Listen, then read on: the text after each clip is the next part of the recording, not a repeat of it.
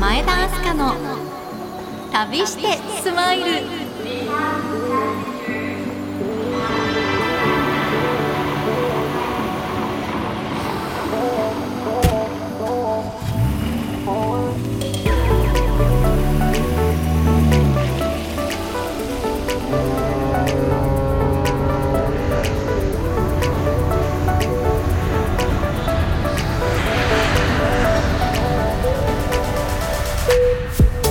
刻は夜9時を回りました。皆さんこんばんは。前田敦香です。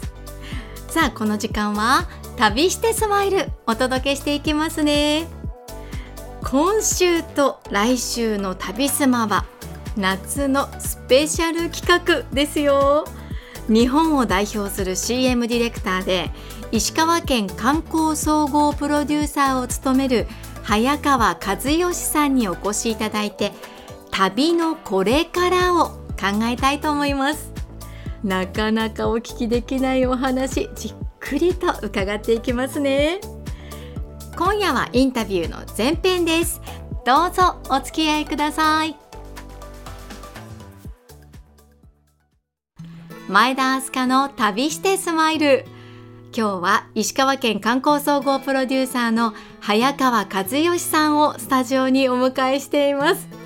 まずは早川さんのプロフィールをご紹介しますね。早川和義さん1952年愛知県のお生まれです。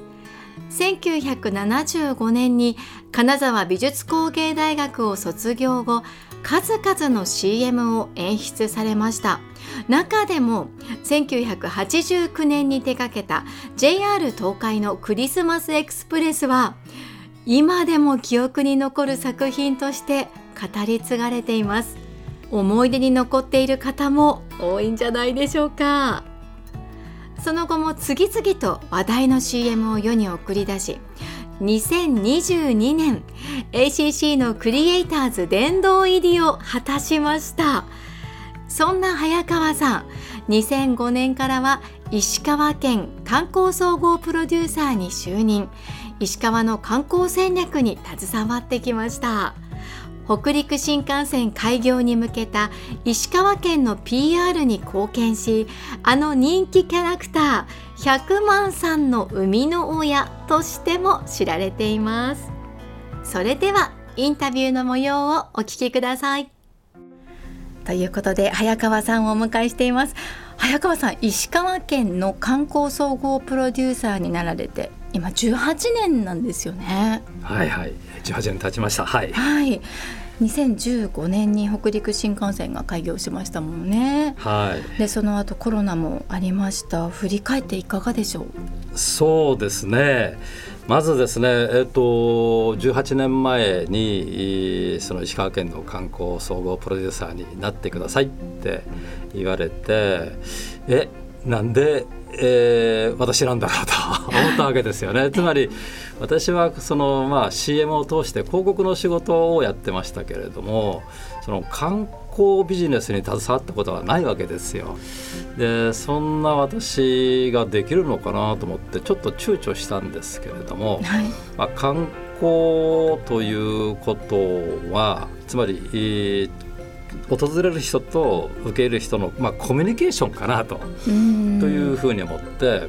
でコミュニケーションを広げるということが目的であれば私できるかなと思って引き受けしたんです。はい、はい、早川さんがこう大事にしてこられたこととか、うん、心の中にいつも持っていたこととかっていかがですか、うん。私はあの学生時代ね、はい、あの金沢美大で4年間金沢に、えー、住んでいました。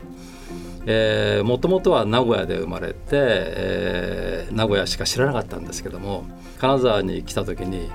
うわなんて素晴らしい街なのここって思ったんですよ。はい、つまりこう、えー、日本がこうなんかこう失っちゃったもの戦争で失っちゃったものが全部残ってるじゃんって、えー、思ったんです。ほら名古屋はね、うん、あの空襲で全部燃えちゃったから、えーまあ、それまでの歴史的なものが全部なくなっちゃったんですけれども、うん、金沢には全部残ってる。素晴らしいなと思いながらこう4年間を過ごしたんですね。でこの、えー、私の思い私の経験をあの全国に伝えたいなと、うん、えー、そうすれば絶対、えー、金沢の観光石川の観光はうまくいくと思って、うん、まあ、それを大切にしております。はい、特に金沢のここが好きっていう場所はありますか、私ね、えっと、うん、学生時代あの彦荘に下宿してたんですよ、はい、はい、一軒家借りて、はい。えー、でですから彦荘からこう行く数え町からあの橋を渡った東あの辺の雰囲気はもう大大大好きですね。ああ、私も好きです。いいよね。はいはい。こんなところになんか隠れた小道あるんだっていう。そうそうはい。絶対迷っちゃう。初めての人は絶対迷っちゃうみたいな。二、うん、回目三回目でも迷うっていう。はい。それがいいですよね。なるほど。うん。はい、なんか城下町の特徴ですよね。そうやって初めての人をあの迷子にしちゃうっていうかな。うん。確かに。はい。その迷路が大好き。はい。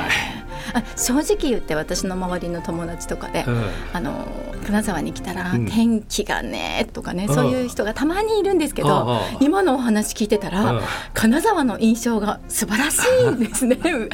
いや素晴らしいよ。私ももちろんふるさとなので、ね、大好き大好きなんです。はい、でもねやっぱりあのこっちに引っ越してきて、はい、確かに雨多いって思われる方多いだろうなって、思ってみたり、でもそれがまた金沢の良さだったりするんですけどね。そうなの。私も美大だったので、えー、そういう冬ドーンとした曇り空の中でやることって言ったら要するにものづくり遊ぶことができないわけですよ。他の県の学生はきっと遊んじゃってると思うんだけども勉強するしかない。制作するしかないみたいな。そういう季節が1年の3分の1あるわけですよね。でそういうところがその金沢のその文化をもたらした一つの背景かなっていうふうには思ってますけどね。なるほど。そういう視点もあるんだなと。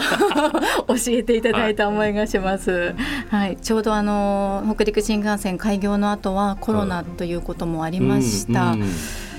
ね、なんかコロナでいろいろ変わったかなと思うことがあるんですけれども、うんうん、石川県の観光についてはどんなふうに捉えていらっしゃいますか？そうですねコロナ前とコロナ後で変わったこと、え、もありますし変わってないこともありますね、変わってないということはもうあのやはり金沢を中心とする石川県の魅力、えー、これはもうみんな日本全国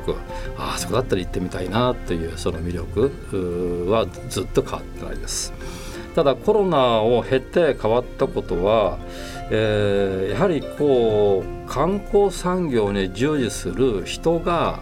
の数が減っちゃったんですよ。やっぱりコロナね長い3年間ぐらいの期間があって、えー、随分その、えー、人が離れていきました。で今、えー、慌ててこう人が戻ってくるという状況ではない、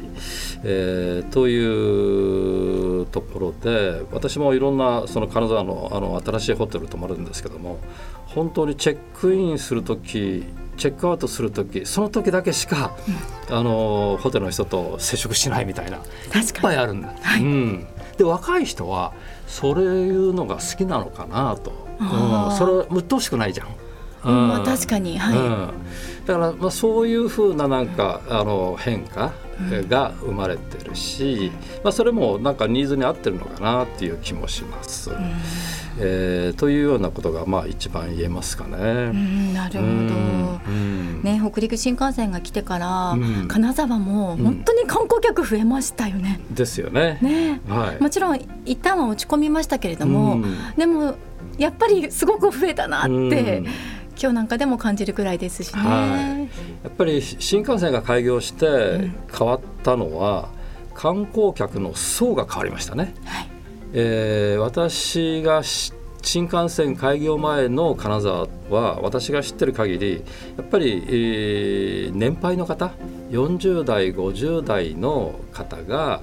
金沢に行ってみようって、えー、美味しいカニを食べてみようとかみたいなことを、まあ、かなり、えー、高額なあの 商品をお買い求めになる方でだったんですけども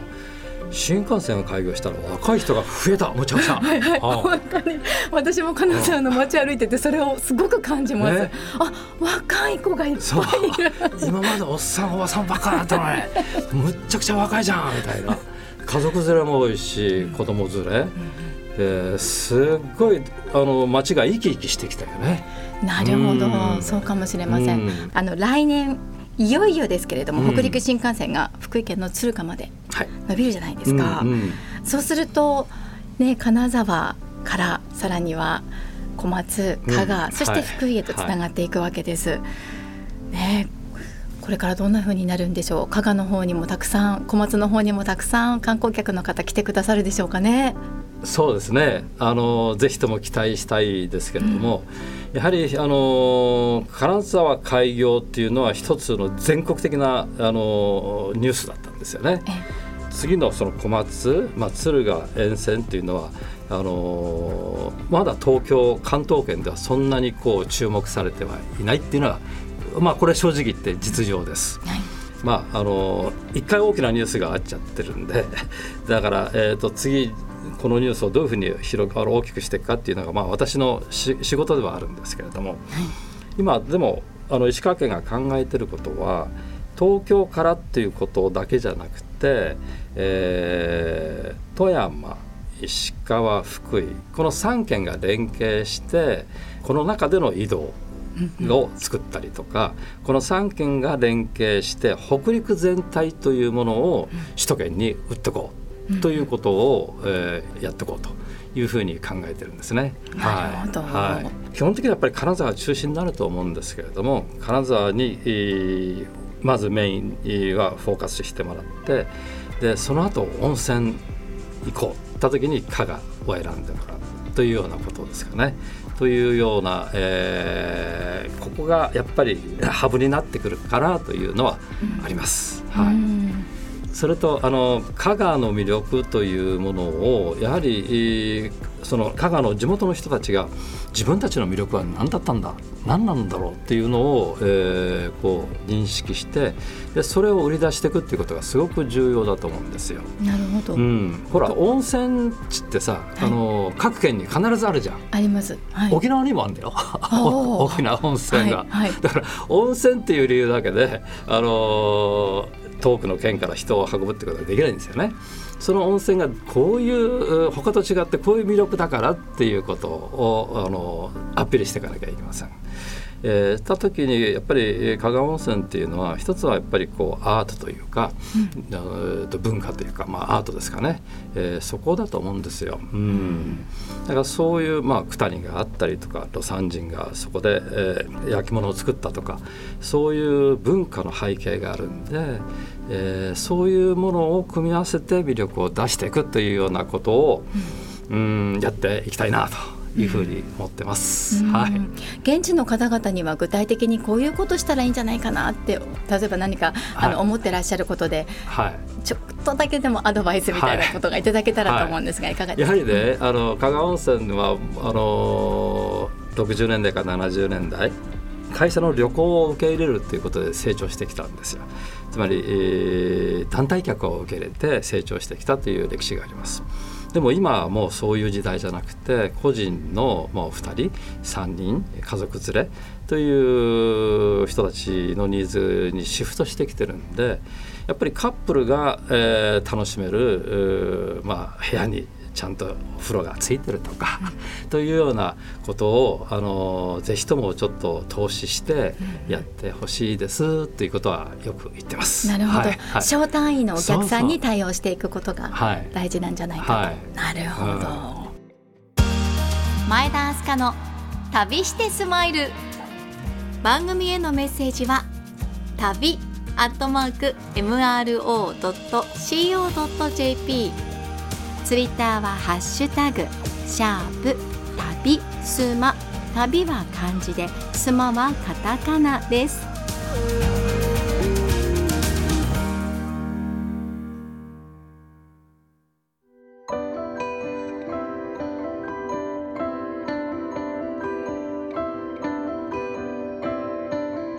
前田明日香の旅してスマイル。今夜は夏のスペシャルプログラムです。石川県観光総合プロデューサーの早川和義さんをお迎えして石川の観光のこれからについてお聞きしています。さあ後半は能登についてもちょっとお聞きしてみたいなと思うんですけれども早川さん、うん、いかがでしょうか、うん、ここまであの金沢ですとかえー、小松、加賀とお話を伺ってきました。つ、な、がるぞと。そうですね。そうすると、これから能登はどうなっていくんだろうって思ってらっしゃる方もいるかなと思うんですよね。いかがでしょうか？はいそうなんです。あの能登が取り残されるんじゃないかと、というまあ思いですよね。でじゃあ能登、えー、をどういうふうにこう魅力あるものにしていくかというところだと思う、まあ、そこが問題だと思うんですけれども私は、まあ、あのぶっちゃけ能登はあのその新幹線とつながらないことによって独自のなんかこう魅力を出せるんじゃないかなというふうに思ってるんですね。それはやっぱりこう、あの行くのもなかなかこうあの簡単ではないしというそういう立地が生んだその、まあ、里山里海という、まあ、世界農業遺産になっておりますけどもその魅力を、えー、維持していくことがすごく重要かなというふうに思うんです。うん、つまり、えー、なかなか行けないところ秘境秘境の場所なんだよとあそこは。だから秘境だから魅力があるんだと。えー、ということを逆手にとってね、えー、それ魅力魅力づくりにしていくということが重要かなというふうに思うんですね。うん、なるほど、はい、はい、確かになかなか行けないエリアがたくさんあると思います。例えば、金沢にやってきたと、うん、でここからあと2日3日あれば能登まで行けるけど、うんうんうん、でもなかなか時間がないからそこまで行けるかなと二足を踏むとかね、うんうん、一旦そこで考え込んでしまうという観光客の方多いかもしれません。でも一度そこに足を踏み入れると、こんな綺麗な海あったんだってなりますよね。そうですよね、はいあのずっと海岸線をこう車で移動していくと、まあ、本当に綺麗なあな海と街並みがこう連続していくカーブをあのの中を展開していくんですけれどもであったりとかやはりこう、あの独特の,、えー、その文化が残ってたり、手つかずのものが残ってるというのがすごく能登の魅力なんですよ。はいそのことをなんかすごく大切にして、えー、来る人を迎えて、えー、あげたいなというふうに思うんです。うん、あの海外のすごい、まあ、富裕層という人たちが、えー、実は能登に来てそこで、えーと、自分たちの、えー、車を飛行機で輸送するんですよ。でそれでロンドンをぐるっとこうラリーしてまた別の国行ったりみたいなそういうことをしてるんです。あの能登にはあの空港があってプライベートジェットとか来るんですよね。はいで本当ねあの富裕層がポッと来てそこであの自然を満喫して帰ってくみたいなそういう人たちがポチポチいます。はい、知りませんでした。はい、つまりねそれだけ魅力魅力なのよ。うんうん、で、えー、その魅力を大切にして誘客したいなというふうに思いますね。能登私も大好きなんですよね。うん、まあ今はねあの能登の民家を利用してあのなんていうんですか貸し別荘って言いますかという一棟貸しのものがたくさんちょこちょこできてるんですよね。はい、だからあの要するに、えー自分たちの魅力ということを地元の人はなかなか気づかないかもしれないんですけども東京にその、ね、あの高層ビルのあの東京に住んでる人たちが能登の魅力を感じる理由っていうのはやっぱり手つかずの自然があるでそこに食材があるそういう魅力なんですよ。だからそれを大切にして、えー、なんか大掛かりな観光というふうにしたい方がいいのかなっていうふうには私はちょっと思ったりするんですよね。はい、なるほど、はい、なるほど、はい、だからまあひょっとしたらあの大きな海外のなんていうんですかすごい、えー、リゾートホテルみたいなのがあの外資系のが一つポンとできちゃうとすごい分かりやすいかなという気がします。つまり世界はここに注目してるんだよっていう。うんえーまあ、そういうようなものができたらあの分かりやすいかなというふうには思ったりもしますけどもね。はい、なるほど、はい、今後の展望ですね。はい、はい、そう早川さんは金沢の古い町をリノベーションして再生をするっていうことをしてこられました。うんそれこそね他の方が目もいかない時からいち早くそれを手掛けていらっしゃってですよね。はい。はい、で能登には本当に古民家がたくさんあって、うんうん、今お話ししてくださったように、はい、そういうのが少しずつですけど活用されているっていうことをおっしゃいました。これはどんなふうに活用できるんでしょうね？そのえーと、古民家、空き家ですよね。ね。はい、やはりえっ、ー、と今能登で、えー行われているのは、まあ、東京に住んでらっしゃる方がその魅力に気づいて私のようにそれをリノベーションして、えー、宿泊できる施設にするっていうようなことがポチポチポチポチと行われています。うん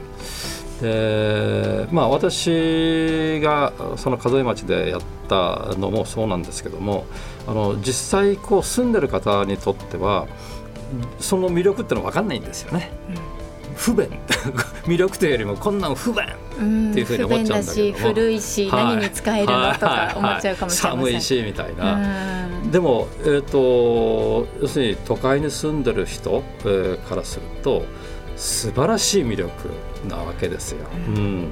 で、えー、そういう試みがあの今あの能登でどんどんどんどん広がってますんで。あのそこに宿泊して能登の、えー、生活を体験してもらって、えー、もう自分たちの心身ともにリフレッシュしてもらって、えー、その都会に帰って、うん、なんかそんなふうになってくれれば嬉しいなと思いますけどもね、うん、体験型ステイってことですかね。そうですね。やはり体験してもらうということですね。はい、うん、だからそこで、えー、ねあの畑とかあったらなんかあの植えてまたあの半年後に来てみたいな、うん、ことがみたいな、はい、みたいなことができたらね、はい、いいよね、うん、なるほど。帰ってきてもらえるようにするってことですね、はい、それとやっぱりこうあのものづくりクリエイティブの人たちがクリエイティブな人たちがそのやっぱりこう自然環境の良さに目をつけてここで住んでものづくりを始めてみようという人たちがポチポチポチポチと現れてる状況なんですよ。うんだからそういうことが広がっていけばすごくいいかなと思いますね。うん、前田明日香の旅してスマイル。前田明日香の旅してスマイルエンディングです。今夜は石川県観光総合プロデューサーの早川和義さんに石川のこれからというテーマでお話を伺いました。さあ来週の後編は早川さんご自身の旅話を伺っていきますよ。どうぞお楽しみに。前田明日香の旅してスマイル。お相手は前田明日香でした。See you!